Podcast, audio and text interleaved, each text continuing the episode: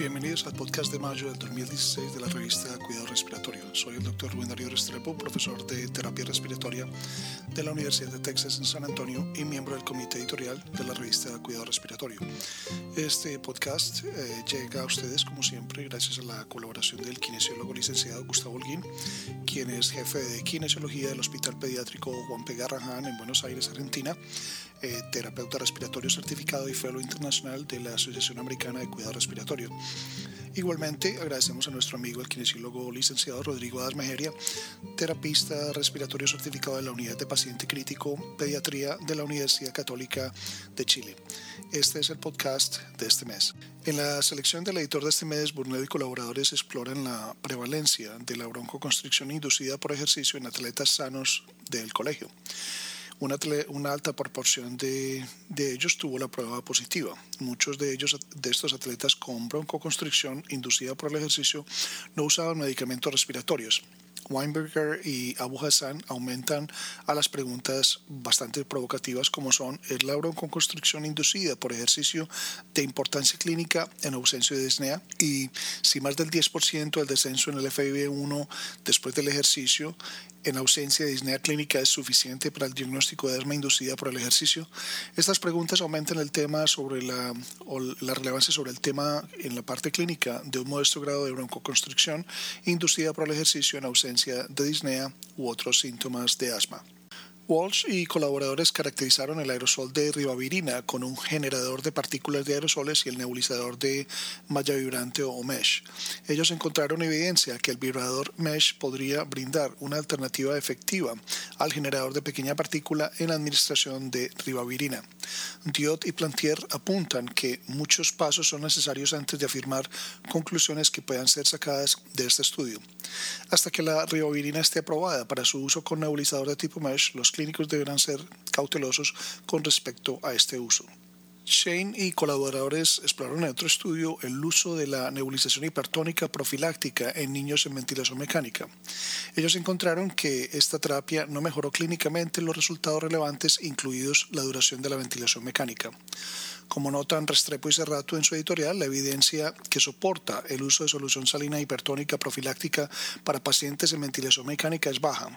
Este estudio invita a los clínicos a tomar una mirada más cercana al rol o el papel profiláctico de los agentes mucoactivos y su impacto en los resultados clínicos relevantes como la duración en la, en la ventilación mecánica. El objetivo del estudio de Alice Mali y colaboradores fue evaluar el conocimiento de los proveedores de salud sobre los dispositivos de inhalación y su habilidad para retener este conocimiento hacia tres meses. Ellos encontraron que un número subóptimo de profesionales médicos tenían el conocimiento apropiado y los niveles técnicos para enseñar las técnicas de inhalación. Los autores sugieren que la industria podría mejorar de manera más uniforme el futuro de los dispositivos de inhalación. En un otro estudio de Ari y colegas se evaluaron la eficiencia de la entrega de los nebulizadores JET y MESH combinados con diferentes sistemas de humidificación en un modelo de ventilación espontánea adulto con traqueostomía. El nebulizador JET fue menos eficiente que el MESH. El dispositivo, eh, el depósito de aerosol fue menor con humidificador calefaccionado y con alto flujo. La humedad expirada redujo la dosis de droga inhalada. Pryor y colaboradores midieron las características de presión, flujo y resistencia de un rango de tubos de traqueostomía. El tipo de tubo y la cánula interna seleccionada impusieron diferentes presiones y resistencias al flujo durante la inspiración y la expiración. Estas diferencias podrían ser importantes cuando se seleccionen los equipos de vía aérea o cuando se ajusten los parámetros de monitoreo.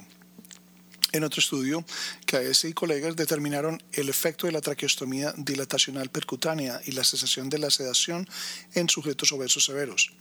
La traqueostomía temprana redujo la ventilación de espacio muerto y la resistencia de la vía aérea, tanto como la cesación de la sedación para activar la respiración espontánea, que podrían ser factores claves en la recuperación de la falla respiratoria.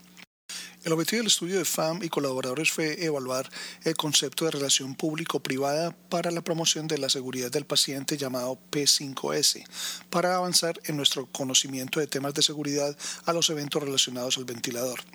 Ellos encontraron que a través del desarrollo de una taxonomía común, los eventos adversos de tres sistemas de reportes pueden ser evaluados.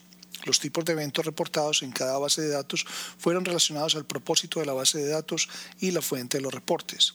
Resultaron en diferencias significativas en categorías de eventos reportados entre los tres sistemas y una colaboración pública-privada para investigar los eventos los eventos adversos relacionados a ventilador bajo el sistema P5S es muy factible. El objetivo del estudio de Marjanovic y Leher fue entregar una evaluación ergonómica de los ventiladores de emergencia y transporte tomando en cuenta evaluaciones objetivas y subjetivas de la interfaz humano-máquina y cargas de trabajo mentales individuales. La elección del equipo depende no solo de sus características técnicas, pero deberían tomarse en cuenta sus ajustes operacionales y ergonómicos en orden a disminuir la carga de trabajo mental. Solo los clínicos que demuestran eh, nivel de experiencia en ventilación mecánica deberían utilizar esos ventiladores sofisticados de emergencia y transporte. En otro trabajo, Chen y colegas evaluaron los comportamientos de alto riesgo de fumar y las barreras para cesar el hábito de fumar entre los individuos vagabundos. Las prácticas de alto riesgo de tabaco fueron comunes entre estos individuos, a pesar de que la literatura muestra que la cesación por farmacoterapia de, no nicotina tiene tasas de cesación de tabaco altas, los respondedores de la encuesta eh, percibieron que la monoterapia de reemplazo de nicotina como la más valiosa. Los estresores sociales y el uso de fumar para acercarse a los vagabundos fueron percibidas como grandes obstáculos. Dada la escasez de datos de los efectos a largo plazo de los comportamientos de alto riesgo de tabaco reportados por los fumadores vagabundos, este estudio da luces de la necesidad de mayor investigación con respecto al uso de tabaco y la asociación de tabaco en esta población.